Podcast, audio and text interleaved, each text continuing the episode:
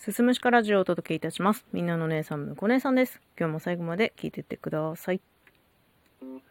いやー、もう、年が変わりますよ、いよいよ。いよいよもう今年も終わる。うん。いつもですね、大晦日っていうのは主人の家族と、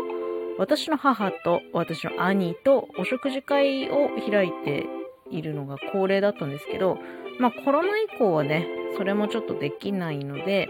去年と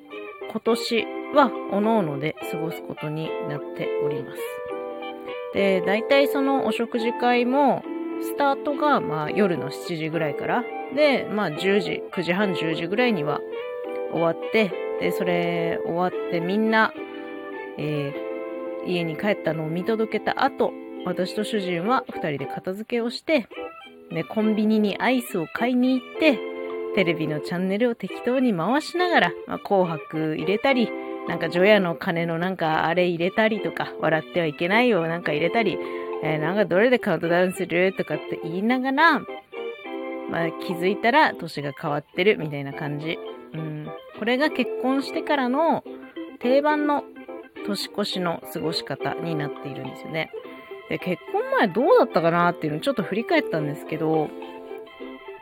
付き合って一番最初の年越しはね、多分だけど車の中で喧嘩しながらだったような気がします。うん。私たちはね、2年付き合って結婚したのかな。だから2回多分そういう瞬間があったんだけど、なんかあんま覚えてないな。あと、あれですね、ホテルで年越したこともあったような気がしないでもないんです。ちょっと記憶が曖昧なんですけど。だからね、それ以上に忘れられないカウントダウンの記憶が一つあって、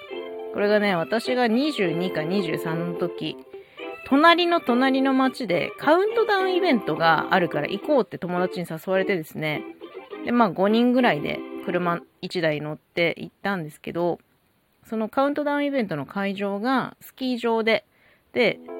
なんかステージでアーティストがこうパフォーマンスをしていたりとか、あとちょっと出店出たりとかもしてたんだけど、まあもう寒いのよ。めちゃめちゃ寒い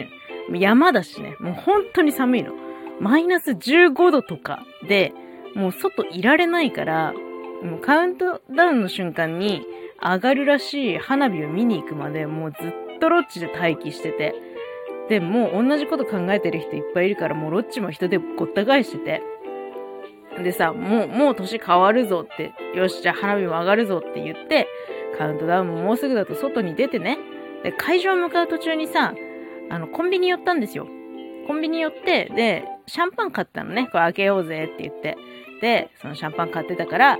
3、2、1で、シャンパンポンって友達が開けたら、そのシャンパンの線がね、近くにいたおじさんの頭にスコーンって当たってしまって、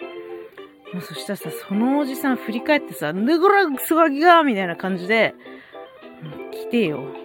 しかも、なんか、そのおじさん、その筋の人なのかなっていうぐらい見た目超いかつくて、もうね、シャンパン開けた友達、男だったんですけど、もう小声でほんと小さくなりながら、すいません、すいませんって、もう謝るしかできなくてね、もう大変でした。もうおじさんはね、ずっとね、怒ってた。なんか家族で来てたんだろうね。なんか娘連れてさ、奥さん連れてさ、楽しくカウントダウンの瞬間迎えたんだろうね。なのにさ、年明け早々に頭にやっぱシャンパンのコルク線当たったら腹立つよね。そんなものクソガキが舐めやがって、調子乗んなよみたいな感じでずっと切れてんの。うん、ほんと地獄みたいな年越しでしたね。ほんと今年一年絶対いい年になんねえなっていう予感しかしなかった。